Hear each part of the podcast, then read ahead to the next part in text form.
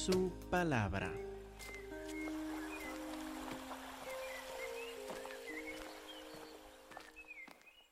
Hermanos, seguimos versículo por versículo en la carta a los Gálatas.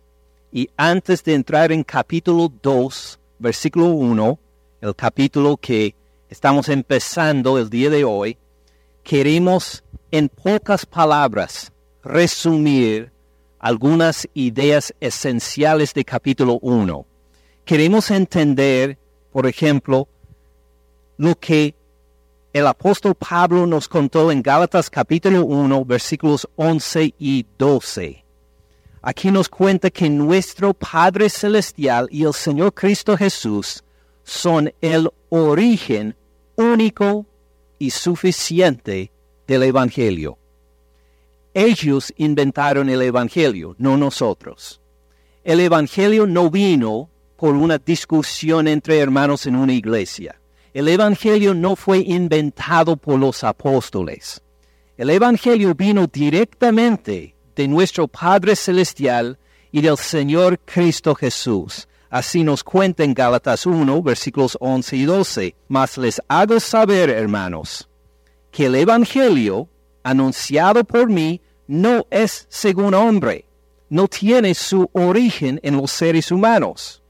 Pues yo ni lo recibí ni lo aprendí de hombre alguno, sino por revelación de Jesucristo.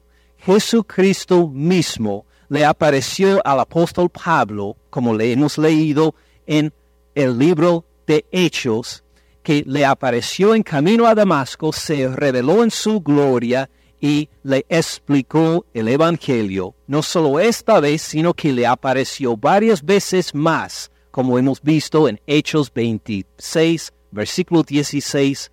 Entonces Pablo dice, este Evangelio, este mensaje de su salvación, no viene por mí, no lo aprendí de otra persona, no es de ningún ser humano, es de Dios mismo. Esto va a ser esencial para entender lo que vamos a ver en el capítulo 2. También, fíjense en otro punto importante, según el mismo capítulo 1, versículos 8 y 9, que nos cuenta que también este evangelio es suficiente. No hay otro, es completo en sí. Hasta dijo el apóstol Pablo en versículo 8, mas si aún nosotros, Pablo Bernabé, uno de sus colaboradores, si aún nosotros, otro de los apóstoles, si aún nosotros o un ángel del cielo les anuncia otro evangelio diferente del que les hemos anunciado, sea anatema, sea condenado eternamente. Si llega otra persona anunciarle otro evangelio, aunque sea un ángel del cielo, que sea condenado eternamente esta persona. Imagínese. Versículo 9.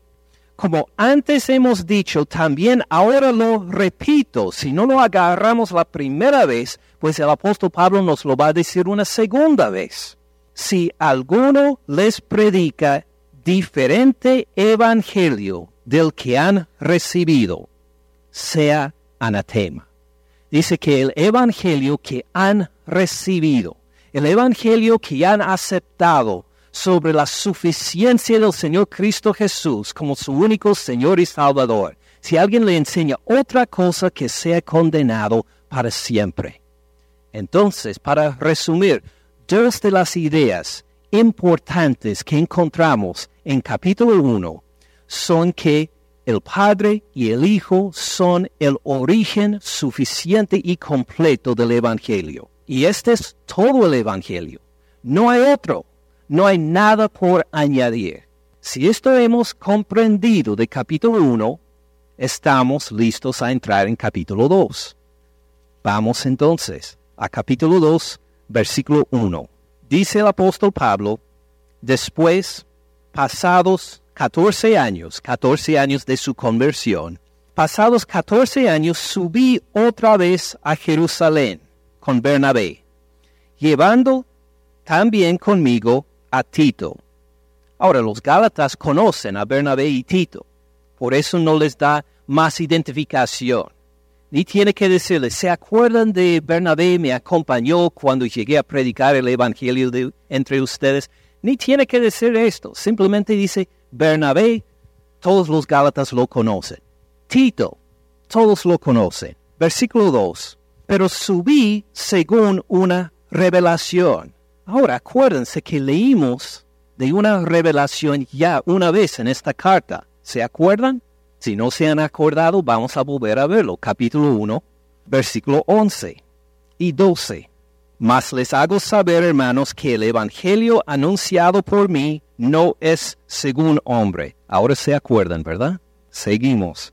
Pues yo ni lo recibí ni lo aprendí de hombre alguno, sino por revelación de Jesucristo.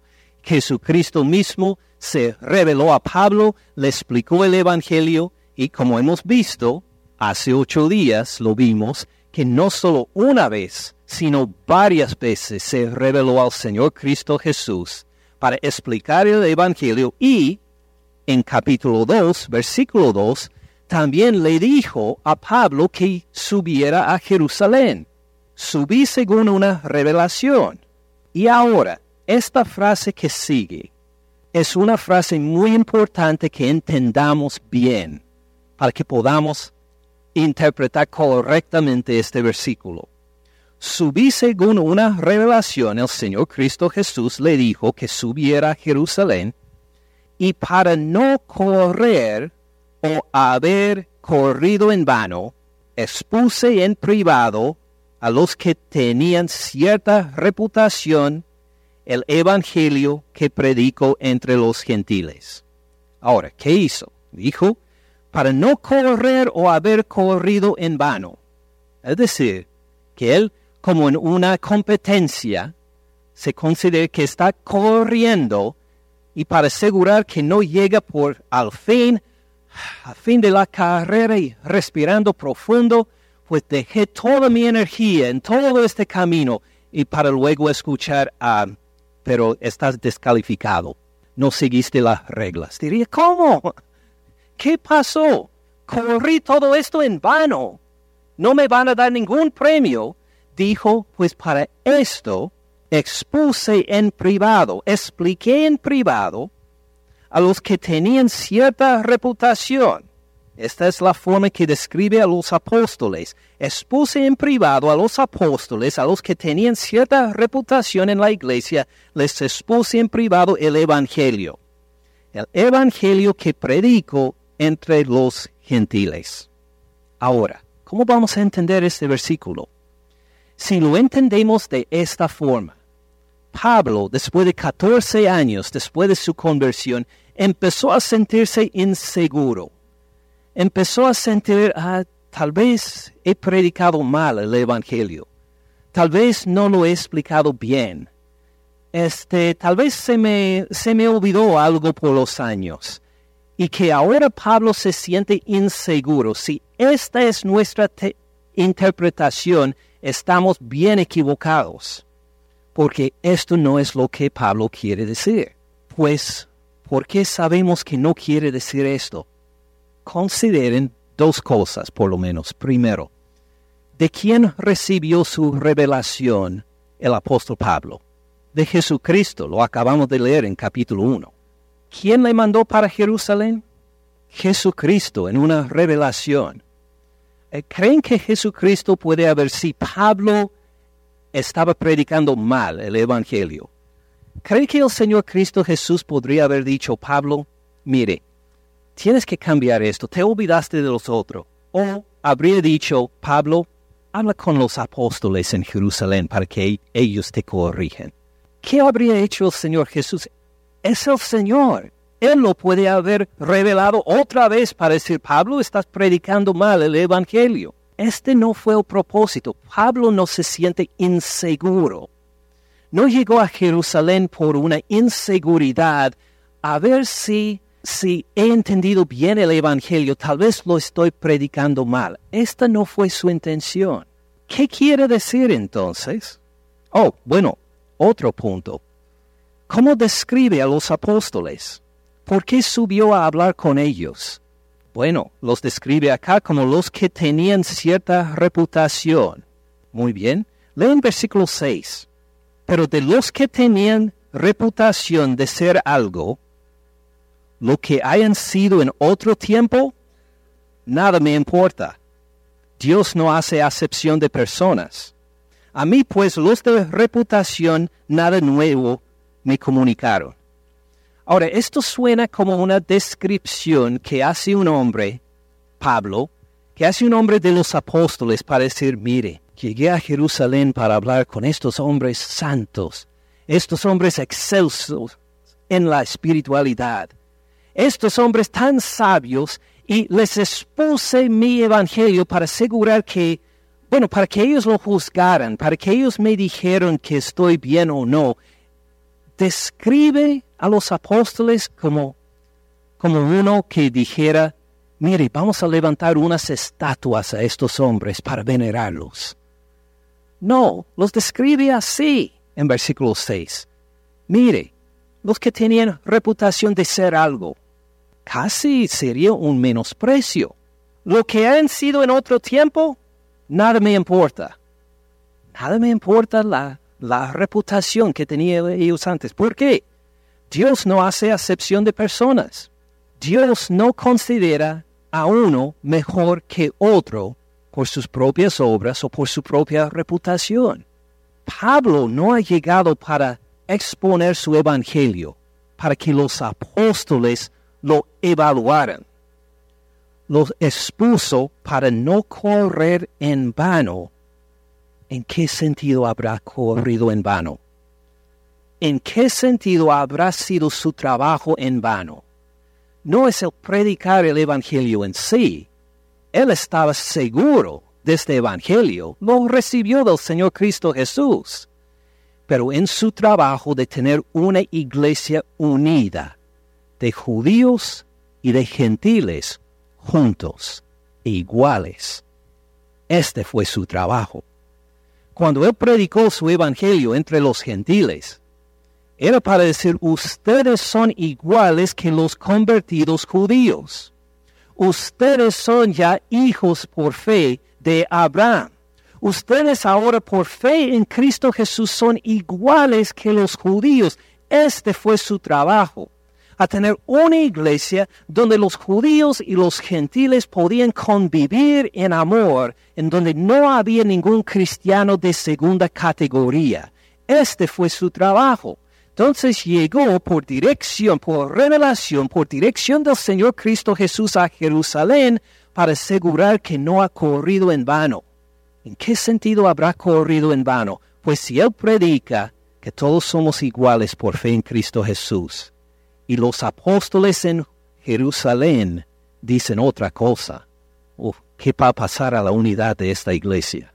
Si él dice todos somos iguales por fe en Cristo Jesús, pero los apóstoles en Jerusalén dicen, uh, mire, nosotros somos más el pueblo de Dios que ustedes porque nosotros seguimos la ley y ustedes no. Nosotros hemos sido circuncidados y ustedes no. Si los apóstoles en Jerusalén han cambiado el Evangelio que recibieron del Señor Cristo Jesús, todo su trabajo entonces va a ser en vano.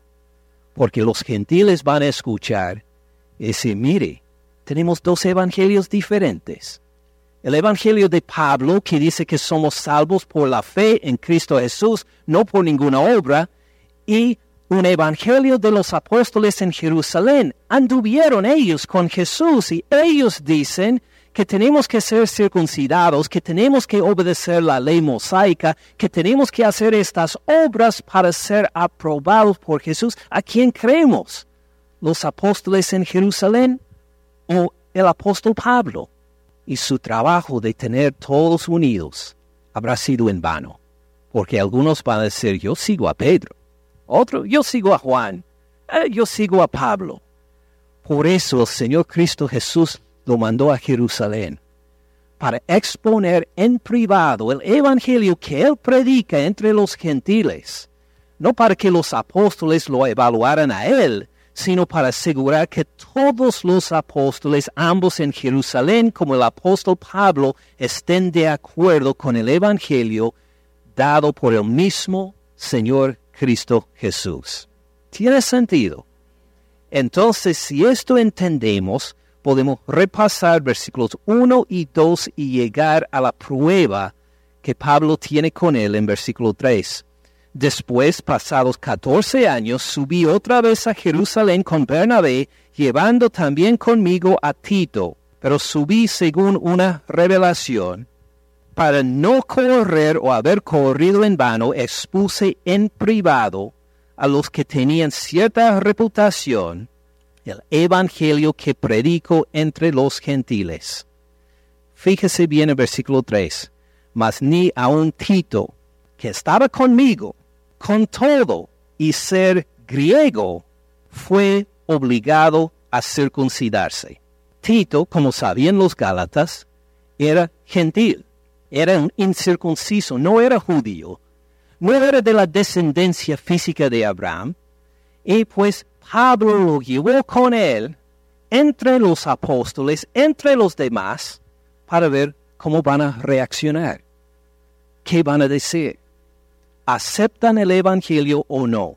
Ahora, para nosotros hoy en día, tal vez es un poco difícil captar este escándalo que habría sido normalmente el tener Tito, un gentil incircunciso, entre un grupo de judíos, especialmente entre apóstoles, entre líderes de la fe judía. Para entender el escándalo que puede haber sido con un dedo en Gálatas 2, volvamos al libro de Hechos, Hechos 21-26. Ahora, este episodio, en Hechos 21-26, ocurre varios años después de la carta a los Gálatas, pero nos permiten ver la reacción de los judíos a un gentil en cuanto a su religión. Versículo 26. Entonces Pablo tomó consigo a aquellos hombres y al día siguiente, habiéndose purificado con ellos, entró en donde? En el templo, en el lugar más sagrado de la religión judía. Entró el apóstol Pablo con estos otros en el, en el lugar más sagrado, más guardado, más anhelado de todos los judíos para anunciar el cumplimiento de los días de la purificación, cuando había de presentarse la ofrenda por cada uno de ellos. Pero cuando estaban para cumplirse los siete días, los siete días en el templo, unos judíos de Asia, al verle a Pablo en el templo, alborotaron a toda la multitud y lo echaron mano. Todos estaban ahí pues alabando a Dios cuando algunos entre ellos, unos judíos de Asia, de la zona alrededor de Éfeso, reconocieron, este es el Pablo, este es el que predica el Evangelio sobre Cristo Jesús.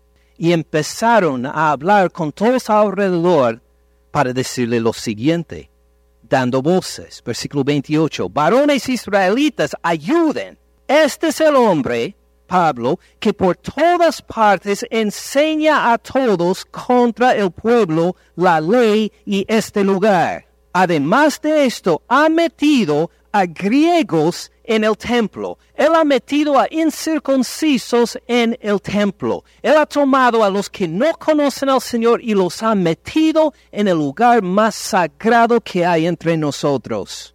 Y ha profanado este santo lugar ahora el templo se queda impuro a la vista de Dios por lo que acaba de hacer este hombre. Versículo 30.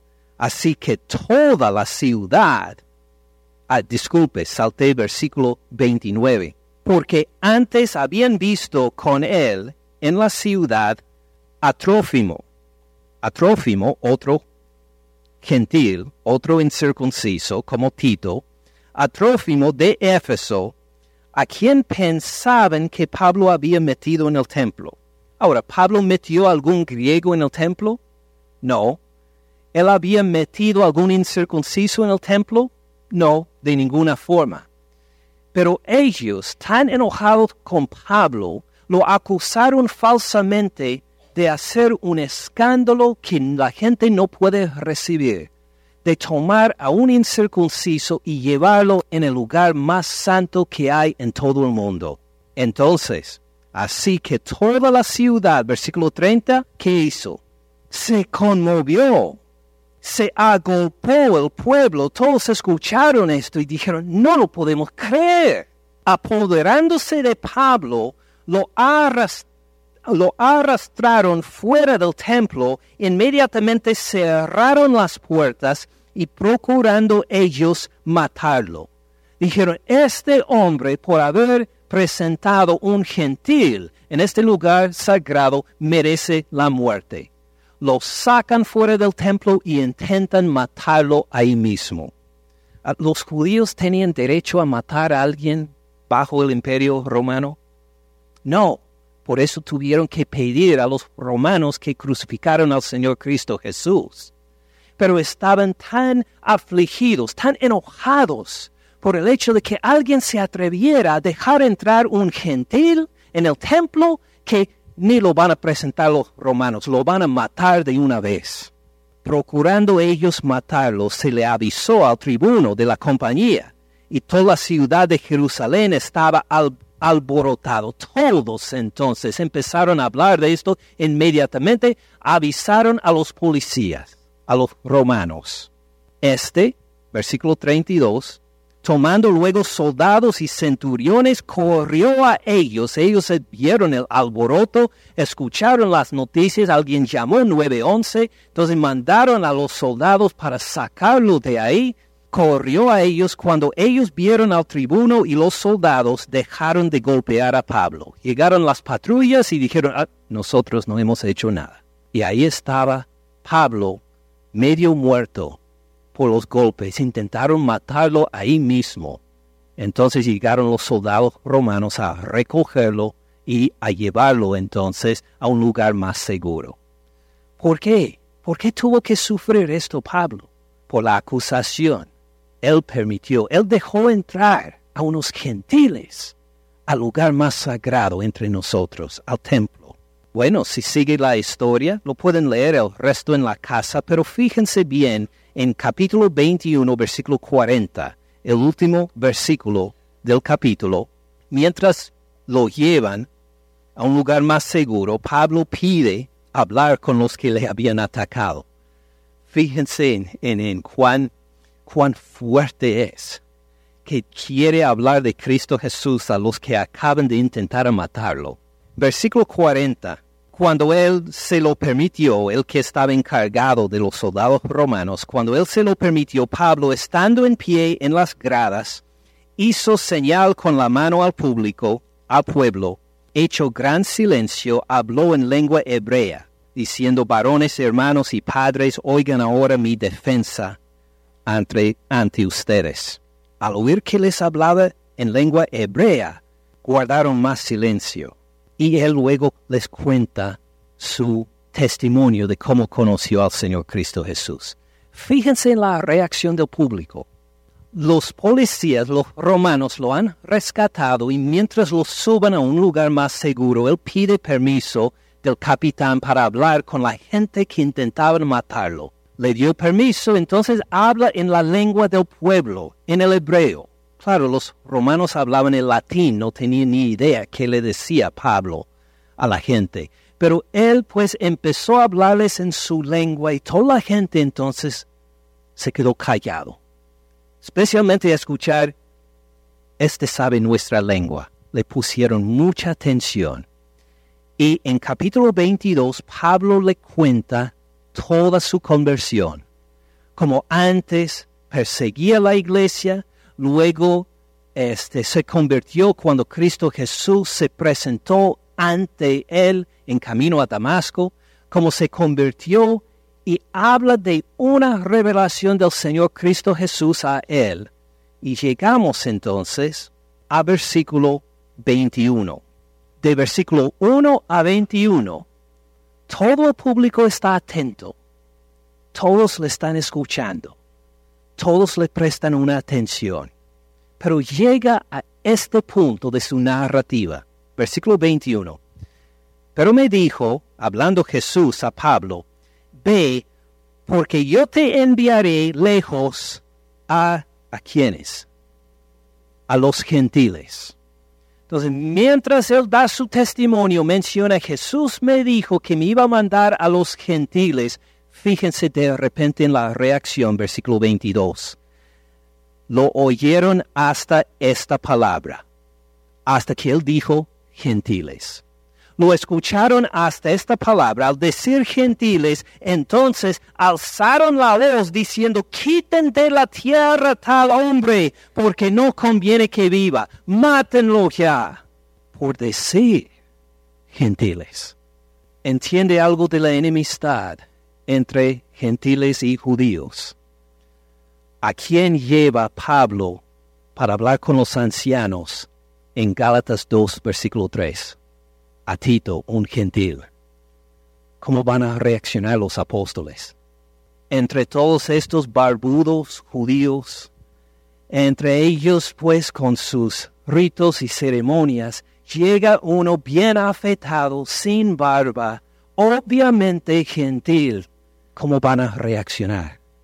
Le van a decir, Pablo, ¿qué estás pensando dejar que un gentil esté entre nosotros? Él es un, cristiano a lo mejor de segunda categoría. Él no es como nosotros. ¿Cómo te atreves a dejar que uno de ellos entre a estar entre nosotros? ¿Así reaccionaron? No. Leímos en versículo 3. Mas ni aun a Tito, que estaban conmigo, con todo y ser griego, fue obligado a circuncidarse. Nadie observó nada raro en que él estuviera ahí. Sabiendo que era griego, sabiendo que era incircunciso, nadie ni mencionó, ¿sabe?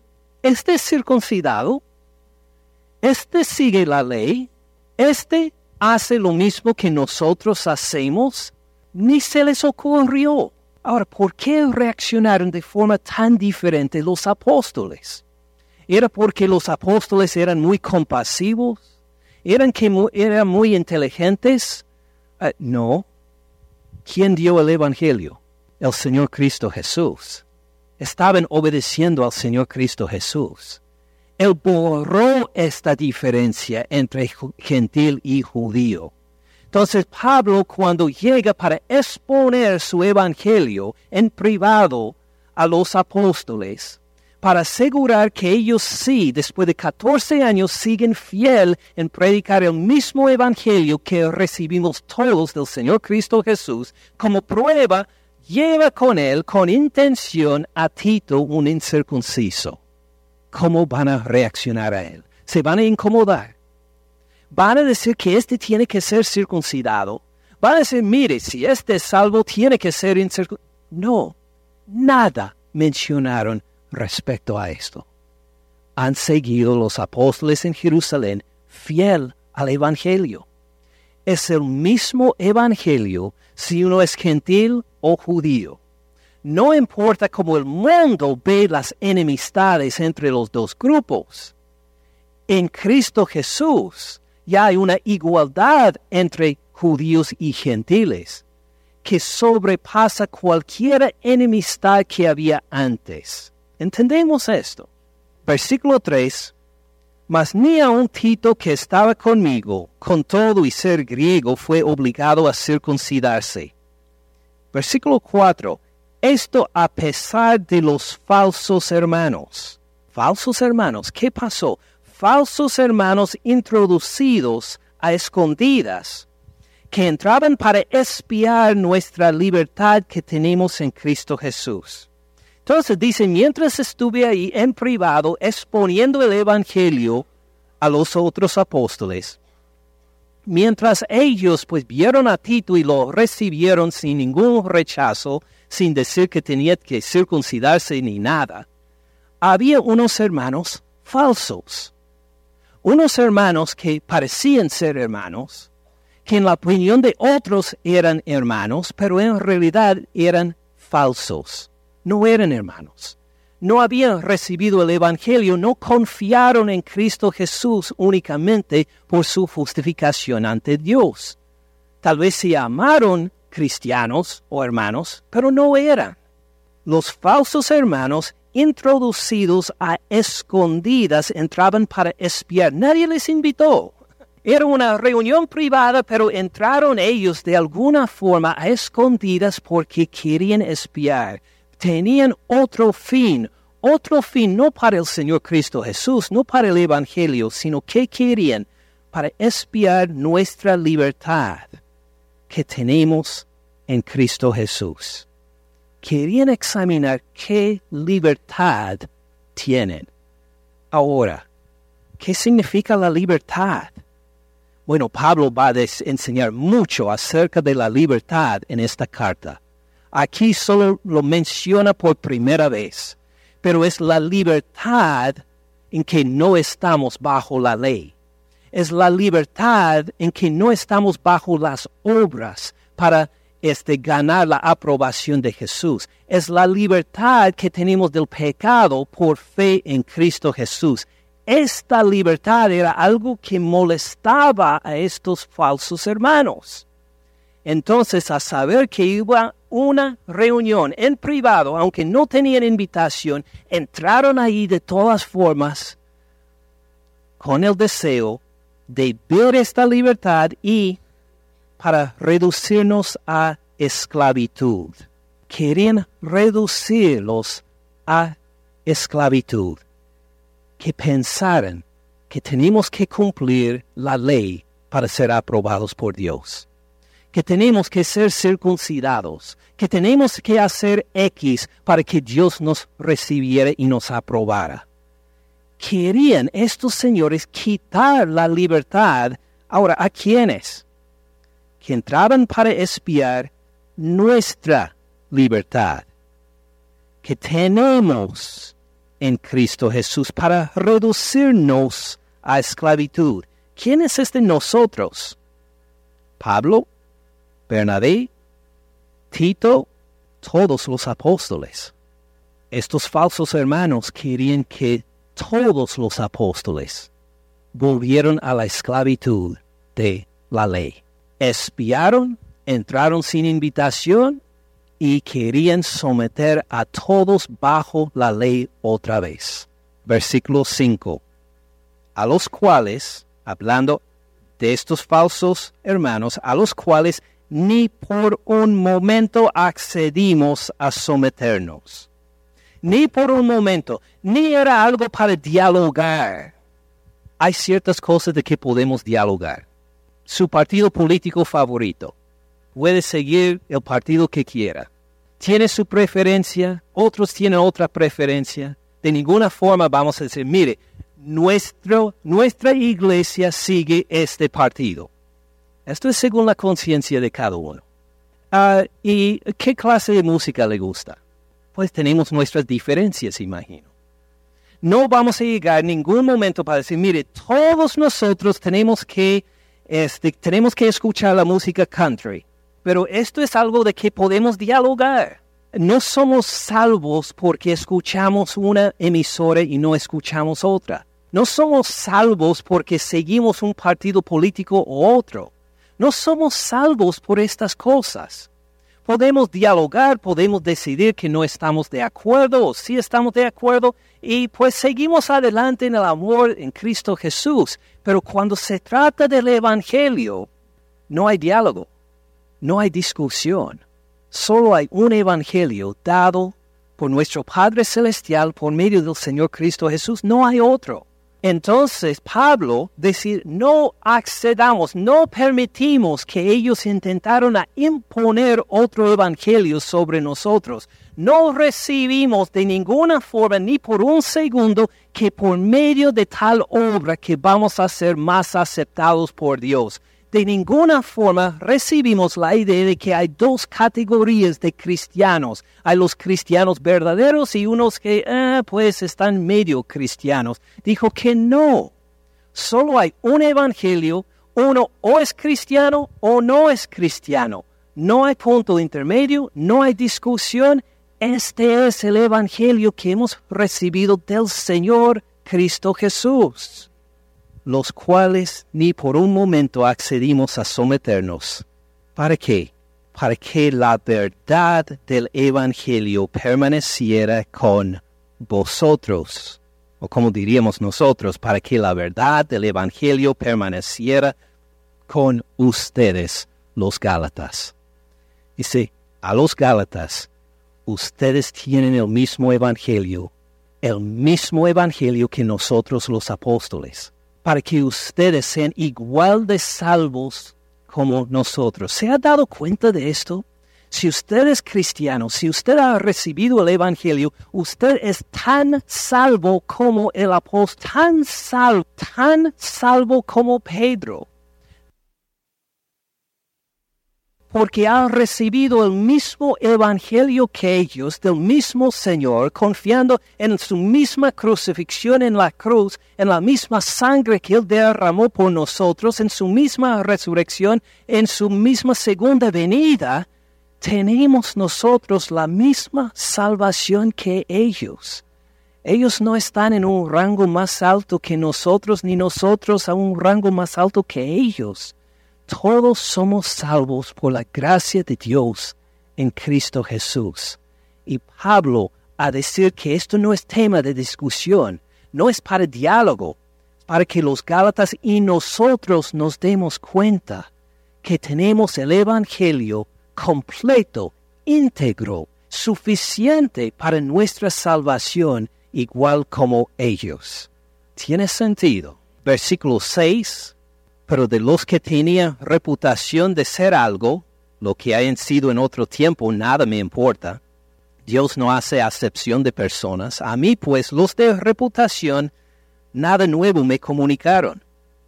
No había nada por añadir al Evangelio. Lo había recibido el Señor Cristo Jesús. Catorce años habían pasado, entraron gentiles, entró alguien como Tito y no dijeron, ah, mire, Pablo, hay una nueva revelación, escucha bien.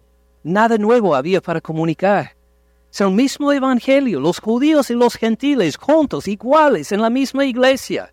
Toda esta enemistad era de, es del mundo, era del pasado. Ellos ya no seguían estas cosas porque el Señor Cristo Jesús había muerto para borrar la separación entre ellos. Versículo 7. Antes, por el contrario, como vieron que me había sido encomendado el evangelio de la incircuncisión, como a Pedro el de la circuncisión, fíjense bien en versículo 8, pues el que actuó en Pedro para el apostolado de la circuncisión para los judíos, actuó también en mí para con los gentiles, reconociendo la gracia que me había sido dada, Jacobo, Cefas, otro nombre para Pedro, y Juan, que eran considerados como columnas, nos dieron a mí y Bernabé la diestra en señal de compañerismo.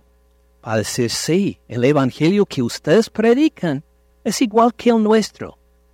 Ustedes van a concentrar en los gentiles, nosotros en los judíos, con el mismo Evangelio. No tenemos dos Evangelios. Tenemos dos grupos generales en la cultura y queremos alcanzar a los dos con el mismo evangelio. Entonces, nosotros vamos a concentrar en los judíos y ustedes en los gentiles. ¿Prohíbe que Pablo entonces hable con los judíos? No, podemos encontrar muchos ejemplos en que, pues, Pablo habla con los, con los judíos, o que Pedro con los gentiles igual. Ah, lo podemos comparar a esta situación. Ah, soy pastor de una iglesia norteamericana. Y como ustedes saben, nací en México. No, les acabo de mentir, no nací en México. Nací casi en Canadá, tan lejos de México nací. En Estados Unidos, en el estado de Ohio, ¿y a quiénes predico? A hispanos. Entonces estoy prohibido de, de conversar con los norteamericanos sobre el Evangelio, ¿verdad? No, pero ¿en quiénes concentro? ¿A quiénes me he dedicado? A los hispanos. ¿Y ustedes? Ustedes que hablan español y que pueden hablar con sus compañeros de trabajo del Evangelio en el español, les es prohibido hablar con los gringos del Evangelio, ¿verdad? No, al contrario. Algunos de ustedes sí hablan con, con sus, con eh, otros en inglés, manejando el inglés, algo que algunos de ustedes habrían pensado hace 5 o 10 años no, hablar con otro en inglés, por favor. Pero lo hacen y hablan del Evangelio, se comunican con ellos sobre el Evangelio. ¿Les es prohibido esto? No, claro que no. Lo que sea la cultura, lo que sea la lengua, es el mismo Evangelio que compartimos, que solo decidimos concentrar entre ciertas personas porque el Señor nos ha dado esta capacidad o este don o esta oportunidad de comunicar a algunos. Entonces, igual decidieron ellos. Nosotros vamos a los judíos, ustedes a los gentiles, no porque los evangelios son diferentes, es el mismo evangelio, suficiente y completo en sí. Y versículo 10. Con esto terminamos el sermón. Empezamos con esta pregunta, si queremos ver si de veras hemos entendido el Evangelio, ¿qué fruto debe haber? Bueno, hay muchos ejemplos en la Biblia. Debemos tener el fruto del Espíritu, debemos tener el amor los unos por los otros. Fíjese bien en versículo 10. ¿Qué fruto se debe manifestar si de veras somos cristianos? Solamente nos pidieron que nos acordáramos de los pobres, lo cual también procuré con diligencia hacer. Dijeron los apóstoles, buscamos de su ministerio entre los gentiles un fruto en particular. Claro, todos los frutos de que se describe en la Biblia esperamos en este ministerio, pero por favor no se les olviden el ayudar con diligencia a los necesitados. Esta es una de las evidencias de que somos cristianos. Vamos a tener un amor en acción a los necesitados. Se va a ver regularmente un amor en acción por la gente que está en necesidad. El mismo Evangelio, entre judíos, entre gentiles, entre gringos, entre hispanos, entre blancos, entre morenos, entre chinos, entre japoneses, entre árabes, entre africanos, entre quienes sean, el mismo Evangelio predicamos y se va a manifestar, entre otros frutos, con el fruto de tener compasión a los necesitados, de llegar a ellos en acción para bendecirles con diligencia. Así es parte del Evangelio también. Entonces, para resumir lo que hemos visto, hay solo un origen del Evangelio, nuestro Padre Celestial, por, por medio de nuestro Señor Cristo Jesús. No hay otro Evangelio. No importa la organización, no importa el grupo de personas, no importa lo que han enseñado unos teólogos, solo hay un evangelio que viene de nuestro Padre Celestial y el Señor Cristo Jesús. Y este evangelio es completo, no tiene falta. No estamos esperando otra revelación para desarrollar más el evangelio. Ya se desarrolló con el Señor Cristo Jesús. Es completo una vez dado a los santos, a los creyentes, como hemos leído en la carta de Judas, versículo 4. Y no solo esto, es suficiente para nuestra salvación. Lo que sea nuestro lugar de origen, lo que sean nuestras experiencias, este es el Evangelio del Señor.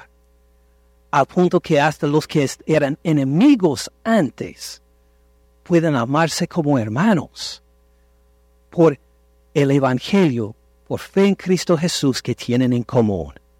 ¿Y cómo se va a manifestar el hecho de que somos salvos? Oh, claro, con el arrepentimiento de nuestros pecados, por el amor entre nosotros, pero entre todo este fruto tiene que haber una compasión por los necesitados, diligente, una compasión diligente a los necesitados, para demostrar que sí somos del Señor Cristo Jesús. Gracias por escuchar al pastor Ken en este mensaje. Para más recursos, visite caminandoensupalabra.org.